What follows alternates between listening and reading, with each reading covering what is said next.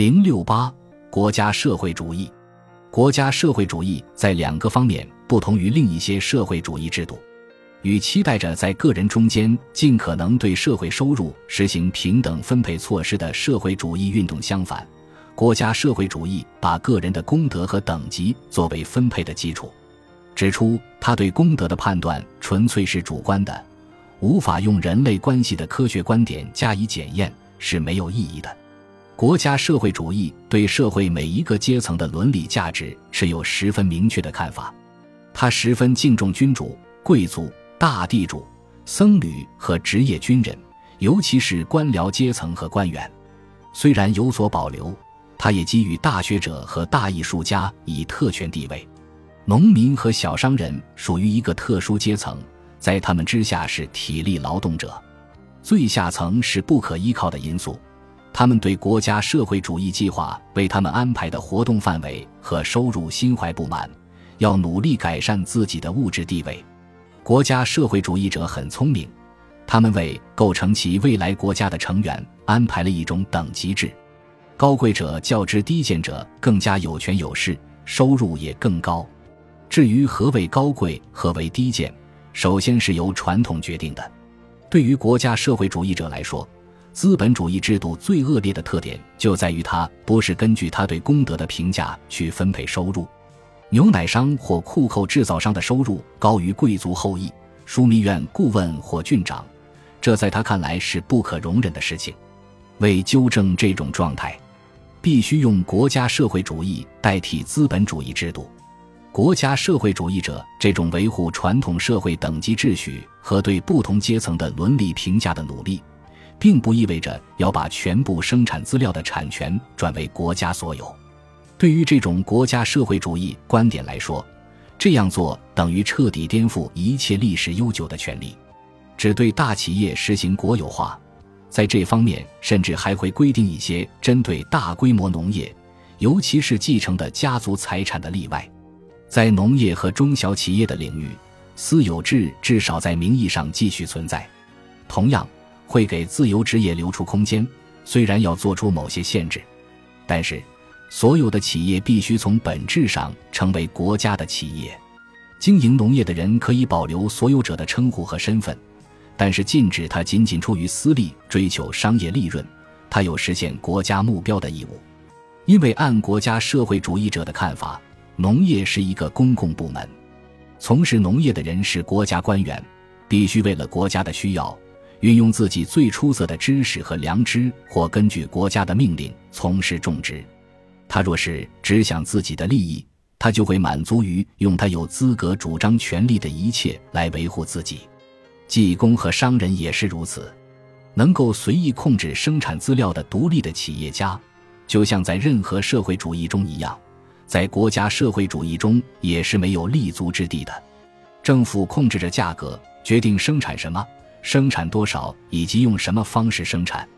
甭想获得什么超额利润。官员会对此加以监督。除了公平的收入，也就是说，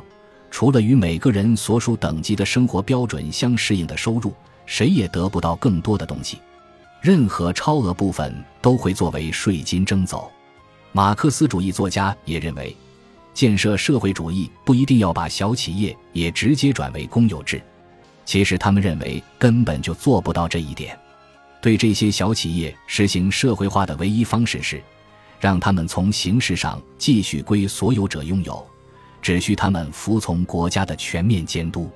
考茨基本人就说过，任何值得严肃对待的社会主义者都不曾要求对农民也进行剥夺，更不用说没收他们的财产了。考茨基也没有建议。通过剥夺小生产者的财产，使其社会化，要让农民和工匠适应社会主义社会这架大机器，他们的生产和他们的产品定价要由经济行政部门加以管理，但财产名义上仍归他们所有。自由市场的消灭将使他们从独立的所有者和企业家变成社会主义社会的职员，他们仅仅在获得报酬的形式上有别于其他公民。因此，仍有一些生产资料私有财产在形式上以这种方式继续存在，不能被视为国家社会主义的特点。它的唯一特点是这种安排社会生产条件的方式的适用范围。前面说过，国家社会主义大体上同样打算让大地主，大概把大庄园的所有者排除在外，在形式上继续拥有他们的财产。更重要的是，他这样做是基于一个假设：大多数人要到农业和小企业中找工作，相对而言，只有少数人是作为大企业的雇员直接服务于国家。国家社会主义不但反对考茨基所阐述的正统马克思主义，认为小农业的生产力不亚于大农业，而且认为工业也是如此，与大企业并存的小企业有很大的经营空间。这是使国家社会主义有别于其他社会主义，尤其是社会民主主义体制的另一个特点。大概没有必要详细阐述国家社会主义者所描绘的理想国家。在欧洲的大多数地区，过去二十多年来，他一直是千百万人心目中的理想。人人都知道他，尽管不曾有人清楚地给他下过定义。这是平和而忠诚的公务员、地主、农民、小生产者以及不计其数的工人和雇员的社会主义。这是教授著名的讲坛社会主义者的社会主义。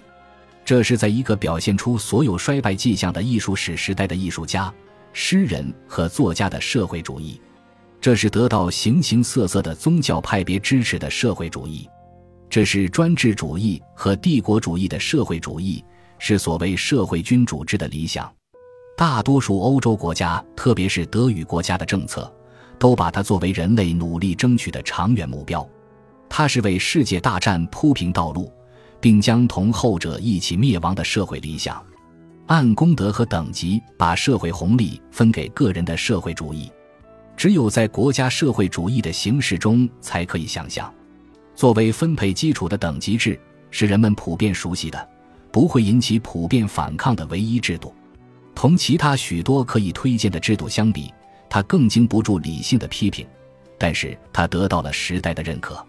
国家社会主义试图使这种等级制永久化。阻止社会关系标准的变化。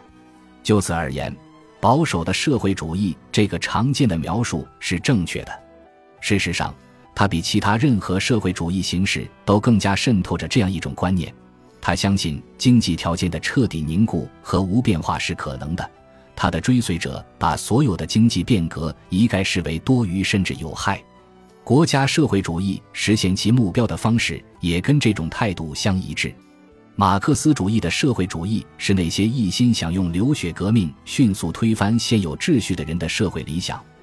而国家社会主义则是那些遇到最微不足道的麻烦也要叫警察的人的理想。马克思主义依靠的是充满革命精神的无产阶级永远不会出错的判断，而国家社会主义依靠的是政府权威的永无谬误。他们共同信奉不承认有犯错误之可能的政治专制主义。与国家社会主义相比，市政社会主义并不是一种特殊形式的社会主义理想。企业的私有化没有被当作重新安排经济生活的一般原则，它只会影响到那些市场有一定空间限制的企业。在严格的国家社会主义制度下，是由企业要服从上级经济管理部门。它不会比名义上仍保留在私人手里的农业和工业企业有更多的发展自由。本集播放完毕，感谢您的收听，喜欢请订阅加关注，主页有更多精彩内容。